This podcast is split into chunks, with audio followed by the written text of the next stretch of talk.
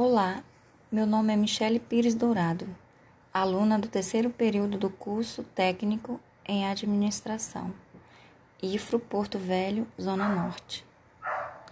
Vamos entender o que é a COFINS e como esse imposto é aplicado e recolhido.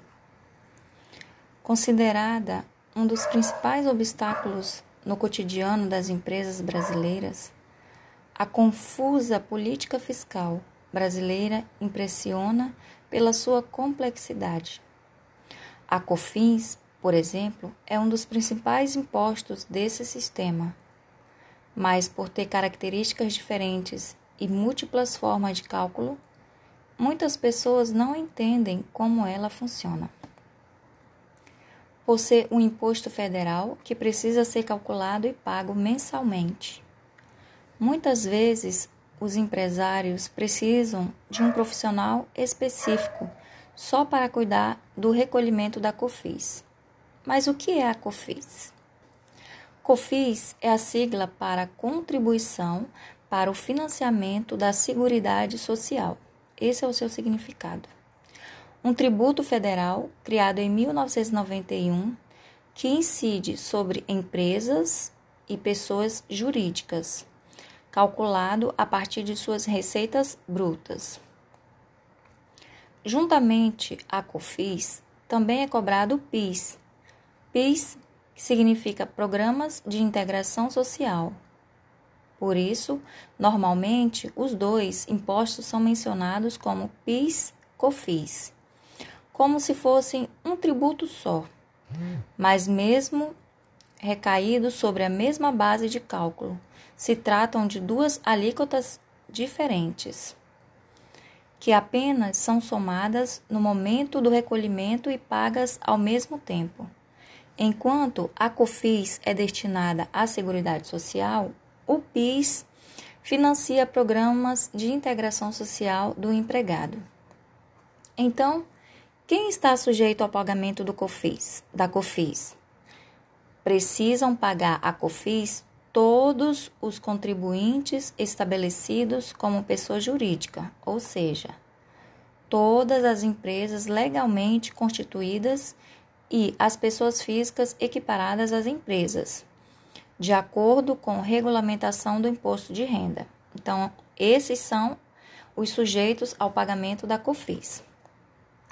A exceção, nesse caso, são as empresas de pequeno porte e microempresas que optam pelo Sistema Simples Nacional, criado para reduzir e desburocratizar as obrigações tributárias do pequeno empresário. O Simples reúne o recolhimento de todos os impostos em uma só cobrança, o que dispensa a aplicação de cada tributo separadamente.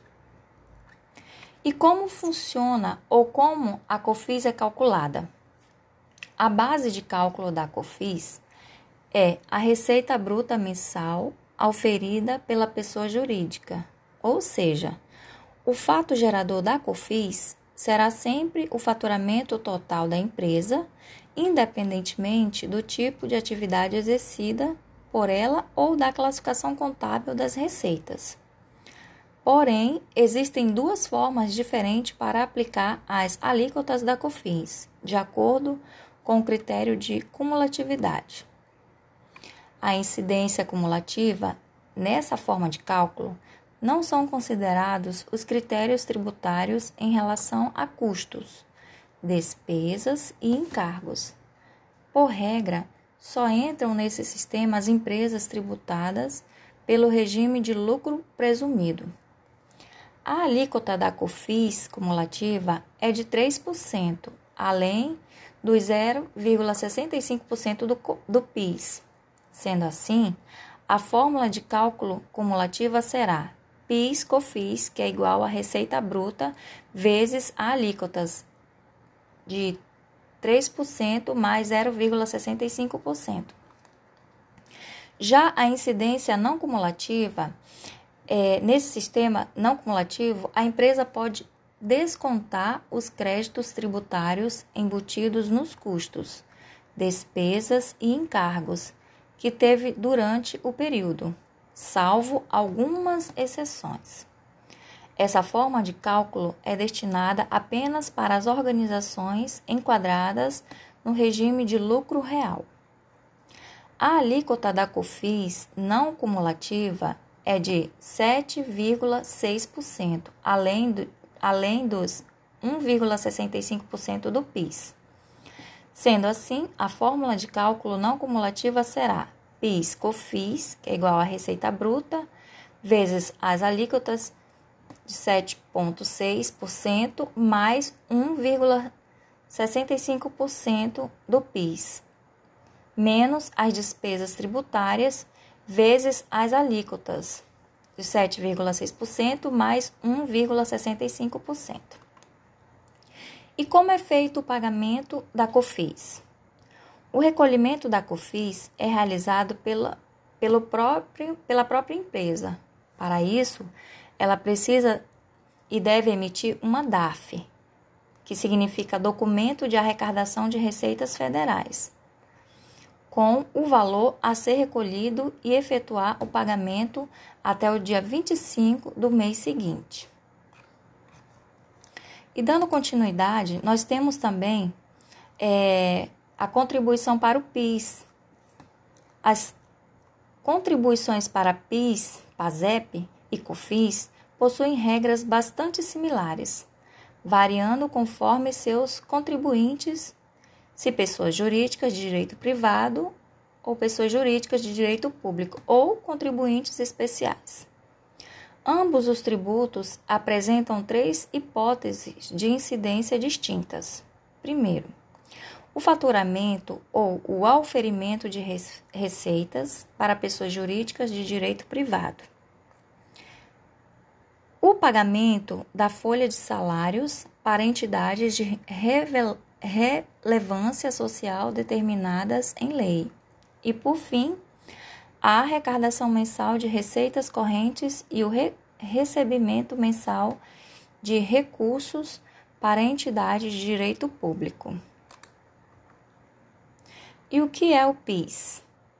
Muito mais do que um número, com o Programa de Integração Social, o empregado da iniciativa privada tem acesso aos benefícios determinados por lei e ainda colabora para o desenvolvimento das empresas do setor. O PIS, por meio da lei complementar, ele foi criado pela Lei Complementar número 7 de 1970, foi criado o Programa de Integração Social, o PIS. O programa buscava a integração do empregado do setor privado com o desenvolvimento da empresa. O pagamento do PIS é de responsabilidade da Caixa. Vamos entender mais um pouquinho sobre o PIS. O fundo PIS-PASEP é resultante da unificação dos fundos constituídos com recursos do Programa de Integração Social, PIS, e do Programa de Formação do Patrimônio do Serviço do Servidor Público, que é o PASEP. Esta unificação PIS-PASEP foi estabelecida pela Lei Complementar número 26 de 11 de setembro de 1975, com vigência a partir de 1 de julho de 1976 e regulamentada pelo Decreto número 78-276 de 1976, e hoje gerido pelo Decreto número 4751 de 17 de junho de 2003. Ou seja, desde 1988, o Fundo PIS/PASEP não conta com arrecadação para contas individuais. Além disso, o artigo 239 da Constituição Federal alterou a destinação dos recursos provenientes das contribuições para o PIS e para o PASEP, que passaram a ser alocados ao Fundo de Amparo ao Trabalhador, o FAT, para o custeio do Programa do Seguro-Desemprego, do abono salarial e ao financiamento de programas de desenvolvimento econômico pelo Banco Nacional de Desenvolvimento Econômico Social, o BNDES. Bom, esse é um breve relato do COFIS e do PIS. Agradeço a atenção, desejo é, a todos é, uma boa noite e espero que todos tenham compreendido. E até a próxima.